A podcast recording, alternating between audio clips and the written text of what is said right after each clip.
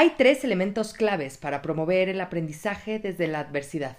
La capacidad para que la adversidad quepa en la vida, la capacidad para confiar en la propia experiencia y luego compartirla, y la capacidad para estar y actuar en el presente. Al revisarlos, vale la pena que te preguntes ¿dónde estoy yo? ¿Y dónde están mis hijos? Hablemos de cuando los hijos mandan. Hablemos de formar desde la adversidad. Nadie dijo nunca que quería un hijo con reflujo, que fuera bueno para los berrinches y que siempre soñaron con tener un adolescente que les voltee los ojos y te azote las puertas. Todos incursionamos en esta aventura de ser padres diciendo, a mí no me va a pasar. Y lo cierto es que a todos nos sobrepasa en algún momento. No nacemos sabiendo ser padres, pero hay técnicas que te enseñan a resolver muchas dudas y son mucho más eficientes que los consejos de la suegra. Bienvenidos al podcast de Academia para Padres. Caminaremos en las diferentes etapas del desarrollo primario de estas pequeñas personitas para ayudarte a crear este ambiente libre de caos y con estructura y hacer que las cosas pasen. ¿Estás listo? ¡Comenzamos! Hola, ¿qué tal? ¿Cómo están? Pues hoy vamos a empezar este podcast con una historia. Así que ahí les va. Pablo tiene nueve años. Es el portero de la selección de tercer grado de primaria de su escuela. El fútbol es su pasión. No hay nada que le guste más en la vida que estar con sus amigas y con sus amigos en la cancha. Ser el portero no es cualquier cosa. Es una posición difícil porque un error en la portería o una simple falta de concentración puede ocasionar la derrota. A pesar de que el equipo esté jugando muy bien, no cualquiera puede ser portero, y Pablo lo sabe bien. El equipo de tercero va bien, aunque con algunos altibajos. Sorpresivamente le ganaron al primer lugar de su grupo hace un par de semanas, pero la siguiente semana perdieron con un equipo mucho más débil que ellos. A pesar de esa derrota, ya se encuentran en cuartos de final de la liguilla y es evidente que están haciendo un gran esfuerzo. Faltan solo dos fechas para saber quién pasa a la final. Pablo es el hijo de Lucía y de Javier. Ella es contadora y desde hace unos años montó un pequeño despacho en su casa. Javier es mecánico industrial y trabaja para una planta que fabrica autopartes. Por sus trabajos, ni Lucía ni Javier han podido ir a ver jugar a Pablo durante todo este año escolar. Pablo lo entiende y a veces hasta lo agradece porque ve las vergüenzas que pasan sus amigos porque sus mamás gritonas no paran de regañar al árbitro o hasta al profe cuando el equipo comete algún error. Pablo mira divertido cómo sus amigos se ponen rojos, rojos, cuando su mamá o su tía grita alguna barbaridad desde la tribuna. A Pablo aquello siempre le ha parecido sumamente gracioso. Después de un partido, al llegar a casa, Pablo se sienta en la oficina de Lucía y le describe divertido y con gran pasión lo que pasó durante el juego. También le cuenta cómo la mamá de alguno de sus amigos le hizo pasar una vergüenza tremenda durante el juego. Ambos ríen muchísimo, pero mientras Pablo le sigue contando cómo logró paradas increíbles, Lucía se queda con la idea de que en realidad lo que Pablo le quiere decir es que ella también debería ir algún día a verlo jugar. Sin embargo, no se lo pregunta, solo se queda con la idea. Este sábado es especial. Pablo llega eufórico a su casa gritando, convocando a sus hermanos y a sus papás. Tiene noticias importantísimas. Su equipo ha llegado a la final. La familia se conmociona, es una gran alegría. Todos celebran a Pablo, lo levantan, lo abrazan, lo felicitan. Lucía y Javier están muy contentos y muy orgullosos. También Javi, el hermano mayor de Pablo. Y hasta Lupi, la más pequeña de los tres quien no entiende muy bien todavía por qué hay tanta alegría, pero simplemente ha decidido disfrutar aquello y celebrar. Cuando ha pasado la emoción inicial, Lucía llama a su mamá que vive en San Luis para darle la noticia. La abuela también está contentísima con aquella noticia maravillosa. Javier tampoco pierde el tiempo y se lleva a Pablo a una de esas tiendas de deportes gigantescas para comprarle unos guantes nuevos de portero. Como los de Paco Memo Ochoa, le dice orgulloso el papá del niño del portero. Pablo está feliz. Ser el portero de la final es una gran cosa. Al regresar de la tienda, Lucía lo recibe con la noticia de que la abuela, los tíos y los primos de San Luis han decidido venir la próxima semana a la ciudad para ver cómo Pablo se corona campeón del tercero de primaria. Llegarán el miércoles. Lupi y Javi se han dado la tarea de hacer unas pancartas para la porra. Lucía ya se está organizando con algunas amigas para hacer una carne asada en el jardín el sábado después de la gran final. Javier, papá, no quiere perder ni un minuto y se lleva a Pablo al parque de enfrente para entrenar. Todos quieren un campeón en la familia. Es una gran cosa tener en casa al portero de la final. El lunes, Lucía le hace a Pablito unos hotcakes especiales en forma de trofeo. Para mi campeoncito, le dice. Javi reclama airadamente porque sus hotcakes son redondos y no tienen mucho chiste que digamos. A Lupi la forma de la comida le da igual. El martes, Javier papá llega a su casa temprano por primera vez en muchos años. Tanto Javi como Pablo se emocionan de ver a su papá de regreso del trabajo a esa hora. Tienen ganas de conversar con él, de conocerlo un poco, de saber algunas cosas sobre aquella planta de autopartes que a ellos les parece tan importante. Javier tiene otros planes. Entrenar. Lupi está muy a gusto dormida. El miércoles llega la abuela con la tía solterona Evangelina, el tío Jaime, su esposa Ana y los primos Miguel, Esteban y Luis. Han traído al perico y a un gato insoportable que de inmediato se esconde detrás de un sillón de la sala. Aquello parece una romería. Todos están felices. Pablo un poco menos. Lupi mira en silencio a su hermano. El desayuno del jueves es de locos. El perico se pasó la mitad de la noche chiflando y gritando Paco. Solo los de San Luis, acostumbrados al bloco perico, han podido dormir bien. El gato se ha escapado y Miguel y Esteban le piden a sus primos que organicen una cuadrilla de rescate. Ni con todo el barullo, a Lucía se le ha pasado hacer unos sándwiches para Pablo en forma de medalla esta vez. Javi reclama. Y Javier papá le da instrucciones técnicas a Pablo. La abuela quiere que el niño le explique por qué los porteros usan guantes. El gato no aparece. El perico ya empezó a gritar Paco, Paco, Paco otra vez. Lupi está desayunando un sándwich cuadrado en paz. Para el viernes, entre los nervios y la porra familiar, Pablo se siente un poco mal de la barriga.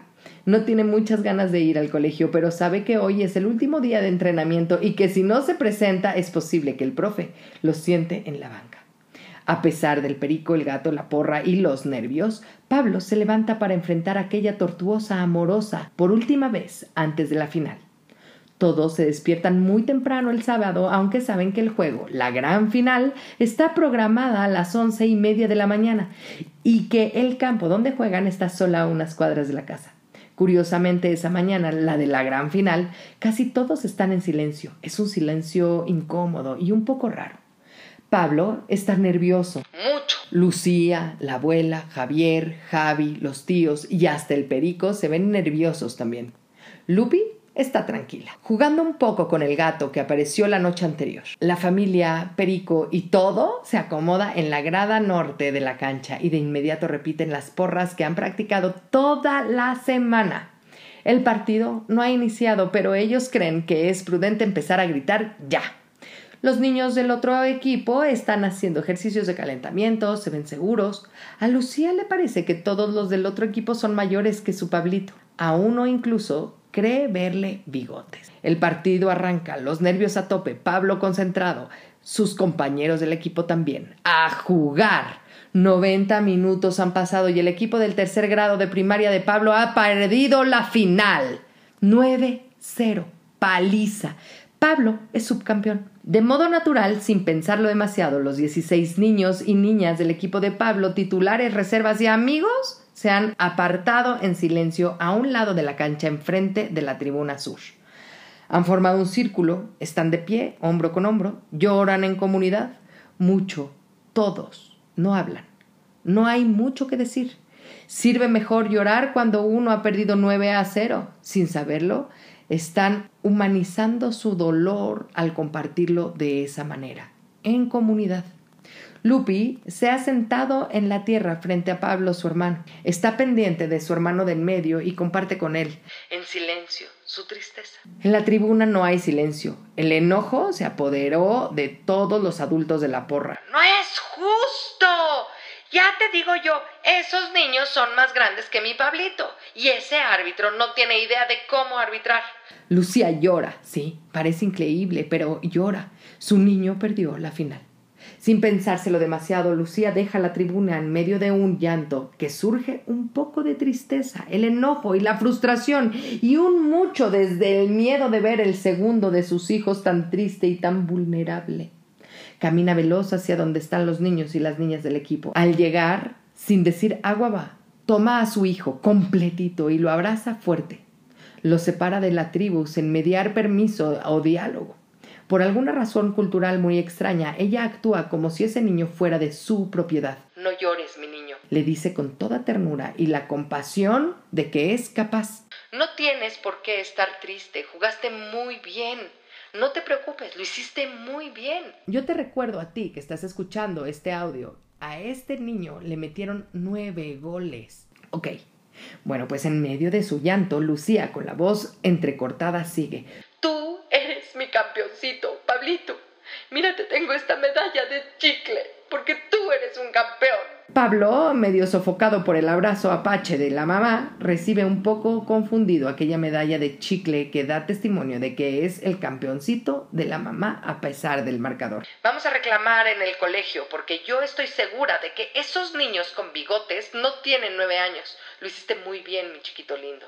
Es más, como todos son campeones, vamos por unas pizzas. Se merecen un premio porque lo han hecho todos muy bien. Dice Lucía, ya con la voz completa, dirigiéndose a los demás niños y niñas y olvidando a sus amigos, quienes lo esperan en el jardín con unas carnes y unos nopales asados. El círculo se rompe. El ritual no pudo terminar. Ha sido superado por un tentador premio en forma de comida redonda. Quince niños cabizbajos siguen a Lucía y a Pablo hacia la salida. Todavía están tristes, pero todos tienen hambre y aquello de las pizzas como premio, la verdad suena muy bien. Uno a uno reciben una medalla de chicle y un beso en el cachete. Son los campeones de sus papás. Javi se burla de su hermano. ¡Nueve cero! Le canta, haciéndose el payaso. Javier y Lucía al unísono le pegan un tremendo grito al hermano mayor y Lucía luego lo aparta y le recrimina, obviamente, con un discurso larguísimo sobre la compasión y la empatía. A Javi aquello no le ha hecho mucho sentido porque le parece muy divertida la paliza que le han metido a su hermano en el fútbol, que como él bien sabe es solo un juego. Pero escucha paciente y obediente a su mamá, quien por cierto tiene toda la cara manchada por la pintura de los ojos que con tanto llanto se ha esparcido por todos lados. Durante el trayecto de casi media hora desde la cancha hasta la pizzería, Pablo oye a su familia decir una y otra vez que el árbitro, que el estado de la cancha, que los cachirules del equipo de enfrente, que ellos jugaron de maravilla y que son campeones, porque lo que importa es competir. Pero Pablo, Pablo sigue triste no tiene ganas de oír aquello, pero se consuela con la frase de que a pesar de lo que pasó en la final, él es un campeón. Lupi está plácidamente acostada en el asiento de hasta atrás, masticando apresuradamente una de aquellas deliciosas medallas de chicle. Finalmente, Pablo y sus amigos llegan a la pizzería. Los papás quieren protegerlos del dolor de la realidad y unas buenas rebanadas de pizza lograrán que aquel grupo de niños buenos y deportistas olviden rápidamente este mal trago y sigan adelante con alegría. Aquel fatídico sábado Pablo aprendió muchas cosas, posiblemente todas mal. Aprendió que perder no tiene consecuencias, que estar triste está mal, que llorar está mal, que hacer comunidad para el dolor no tiene sentido que a pesar de que jugaron fatal y de que simplemente fueron superados por un equipo muy superior, de todas formas son campeones. En el deporte en general y en el fútbol de competencia de manera muy especial encontramos extraordinarias herramientas para formar a niñas y niños en una realidad completa, aquella que se nos revela con luz y con sombra, con alegría y tristeza, con amor y miedo, con éxito y fracaso. Pero son solo buenas herramientas para educar si entendemos que la gran oportunidad de formar a un niño o a una niña apasionados por una competencia deportiva radica en acompañar el triunfo, celebrando y reconociendo al contrario, y acompañando la derrota con la mejor herramienta de formación que tenemos al alcance. El silencio activo, empático, congruente y aceptante. Para entender por dónde va este capítulo, le pongo este final alternativo a la historia de Pablo y su familia. Lucía y Javier hacen una pausa en la tribuna, están tristes. Su hijo de nueve años ha perdido la final. Tenía muchísima ilusión de ganar aquel partido que para su edad y el nivel de pasión con el que disfruta el fútbol eran muy importantes. Ni modo, perdieron. Y bastante feo. 9-0. Así es la vida. Desde aquella tribuna, ya sin porras, ambos adultos ven cómo esos 16 niños sabios han formado un círculo diseñado sin saberlo para protegerse y acompañarse. Nadie les ha tenido que enseñar cómo construir ese ritual, probablemente milenario, porque las personas venimos bien equipadas para trabajar el dolor, sobre todo cuando tenemos con quien compartirlo. Eso están haciendo allá. Trabajan su dolor cerca de la tribuna sur, lo más lejos posible de sus familias. No es que no quieran estar cerca, es que saben que este dolor es solamente de ellos y que son ellos quienes lo podrán acompañar mejor. Lucía y Javier tienen muchas ganas de ir a abrazar a su hijo, pero saben que vivir plenamente ese rito humanizante es mucho más importante y útil para Pablo que cualquier cosa que ellos puedan hacer o decir. Deciden ir por un vaso de agua de Jamaica. Se ve que está buena, roja, casi fosforescente. La hizo la mamá de algún niño del otro equipo. Al verlo de cerca, Lucía se da cuenta de que el niño con bigotes en realidad tiene tremendo lunar debajo de la nariz. Le da risa su miopía temporal provocada por la pasión del fútbol. Lucía y Javier hablan y deciden que será él quien irá a conversar con su hijo. La decisión no es complicada y está basada en el hecho de que fue el papá quien ayudó a entrenar a Pablo estos últimos días. Camina despacio hacia la tribuna sur. No hay prisa. Se acerca de frente, mira a Pablo y le pide permiso con los ojos para incorporarse al ritual el círculo que han formado estas niñas y estos niños, desde la comunidad, la solidaridad y el silencio. Es un espacio sagrado, es una catedral. Deberíamos acercarnos sin zapatos, piensa Javier. Javier se pone en cuclillas junto a su hijo. Lo hace así porque entiende que para ser útil tiene que ponerse a la altura de lo que está sucediendo ahí. Hace una nueva pausa, larga, en silencio, respetando aquello Mira a su hijo a los ojos sin presionarlo con cariño. Estás muy triste, ¿verdad? Sí, le responde Pablo con la voz totalmente rota. Nueve pausa. Paz. Yo también me pongo muy triste cuando pierdo, le dice pausadamente aquel sabio papá. Pausa doble. Silencio. Paz. ¿Tú sabes qué me sirve cuando estoy muy triste, hijo? pregunta Javier. ¿Qué, papá? Pregunta el niño agobiado temporalmente por aquella tristeza profunda, útil, provocadora. A mí me sirve mucho que me den un abrazo. Pausa pequeña esta vez. ¿Tú querrías que yo te dé un abrazo? La respuesta no llegó con voz, llega en abrazo. Pablo se lanza a los brazos del papá en medio de un llanto casi histérico, gracioso y triste a la vez. Javier mece a su hijo, eso lo aprendió de Lucía cuando los niños eran muy chicos. Lo mece de un lado al otro, paciente, alegre por la oportunidad que la vida le ha regalado con la paternidad. Y triste, acompañando la tristeza de su hijo, lo mece en silencio, sin más pretensión que esa. Acompañar. Lo mece hasta que siente que se ha calmado un poco. Pausa. Paz. Apretón fuerte. Y una vez calmado le dice ¿Nueve cero, chaparro? El niño se aparta sorprendido, enojado. ¿Cómo nueve? Son muchos, ¿no? le dice el papá, ya con un franco sarcasmo, con coraje y risa. Pablo se separa de los brazos de su papá. Hay que ponerse a entrenar, ¿eh? Que nueve goles son un montón. Venga, en cuanto acabes aquí con tu banda, a la casa, que está todo el circo de tíos y pericos allá. Termina Javier. Pablo tiene un sentimiento que solo los niños pueden aceptar con naturalidad. No tiene nombre porque es una rara mezcla de carcajada con furia. Furijada, le podríamos llamar aquí. El papá lo aprovecha. Se pone nuevamente en cuclillas y lo mira a los ojos con una sonrisa que surge un poco de complicidad y un poco de sana burla. A ver, ¿qué aprendes de esto, Pablo? ¿Qué te llevas de esta cancha hoy? En los siguientes minutos, Pablo le contará a su papá todo lo que aprendió ese día. Javier lo escucha con paciencia, sin querer imponerle algún aprendizaje concreto. Lo acompañará. Descubrirá que su hijo ha aprendido por sí solo y mediante el acompañamiento de sus amigos y de su silencioso y sarcástico papá que el dolor puede ser útil cuando lo convertimos en aprendizaje, que llorar está bien, que estar triste está bien, que hacerlo en comunidad es el mejor método de trascenderlo. Pablo aprenderá que los hombres lloran, niños o adultos, que tiene derecho a sentir y a trabajar lo que siente. Pablo aprenderá mucho con las nueve veces tremenda paliza y con el ritual redondo y humano que sin saberlo construyó con sus otros quince amigos y amigas del fútbol.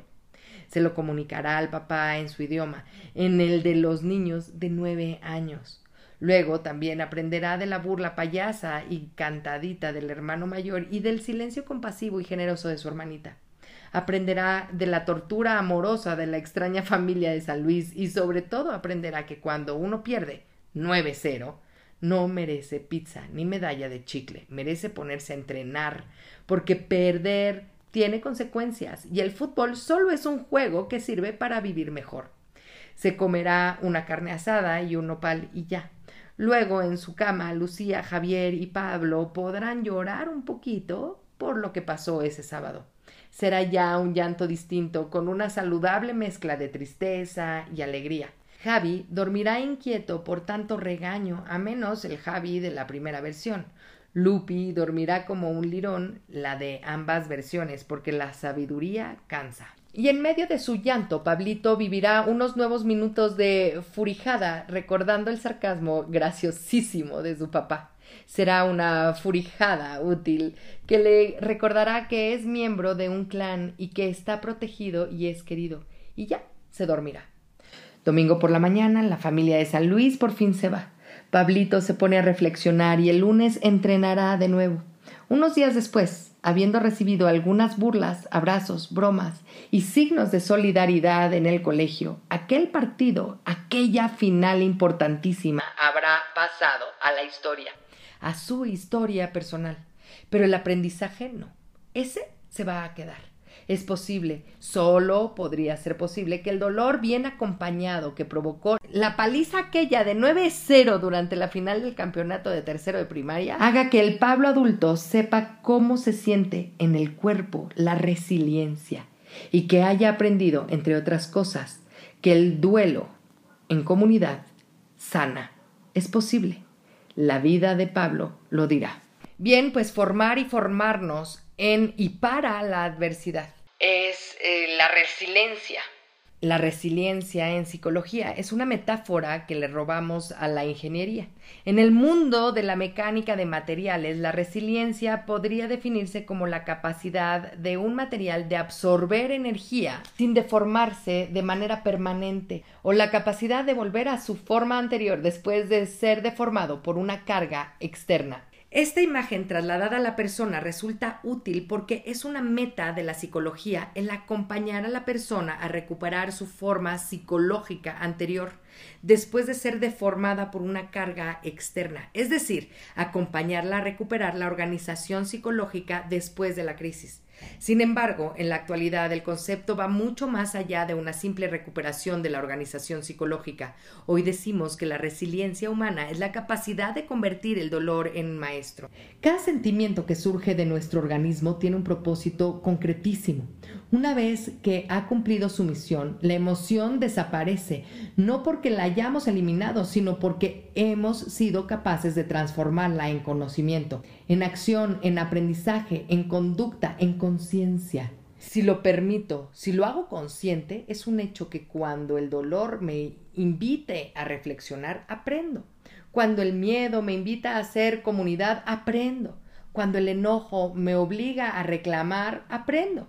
Pero la clave está en lograr traer la conciencia a aquello que me sirve para aprender. Para que la adversidad quepa en la vida, es necesario que en algún momento los adultos seamos capaces de elegir una postura existencial desde la cual enfrentar la pérdida o el dolor. No es un tema menor.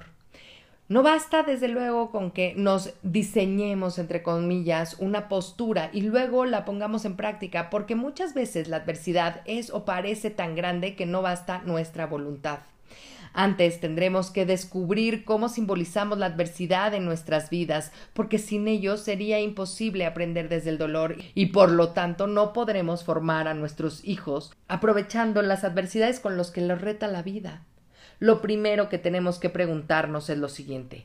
¿Desde dónde miro yo la adversidad? ¿Desde qué posición? Existe una gran diferencia entre quienes piensan esto me está pasando y quienes piensan esto está pasando.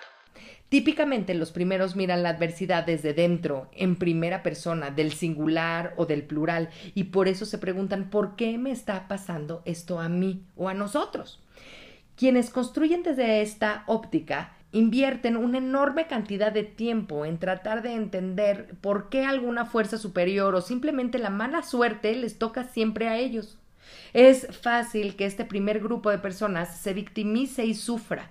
La adversidad normalmente viene acompañada del dolor y casi siempre las personas somos capaces de trabajarlo adecuadamente. Pero quienes miran la adversidad en primera persona le suman al dolor una enorme cantidad de agravantes que surgen del proceso de victimización. Estos añadidos artificiales que le sumamos al dolor lo convierten en sufrimiento. Si muere alguien muy querido, por ejemplo, sería muy natural entender que surgiera en mí un dolor grande que me invita al silencio a la reflexión, a la sensatez.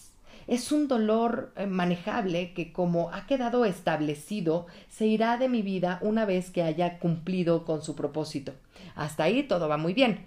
Pero si yo miro en primera persona la muerte de mi amigo y le añado a ese dolor mis propias culpas y mis inseguridades, entonces lo convierto en sufrimiento el cual se vuelve inmanejable y se percibe de un modo un tanto paranoico, porque parece que fue diseñada especialmente para mí. El dolor que acabo de describir es suficiente para que yo arranque mi proceso de duelo, pero como quiero convencerme de que esta persona se me murió a mí, hago una pausa y me digo, debía haberle dado más tiempo de mí, debí haberlo escuchado con más paciencia, debí haberlo perdonado antes, no debí juzgarlo, etcétera.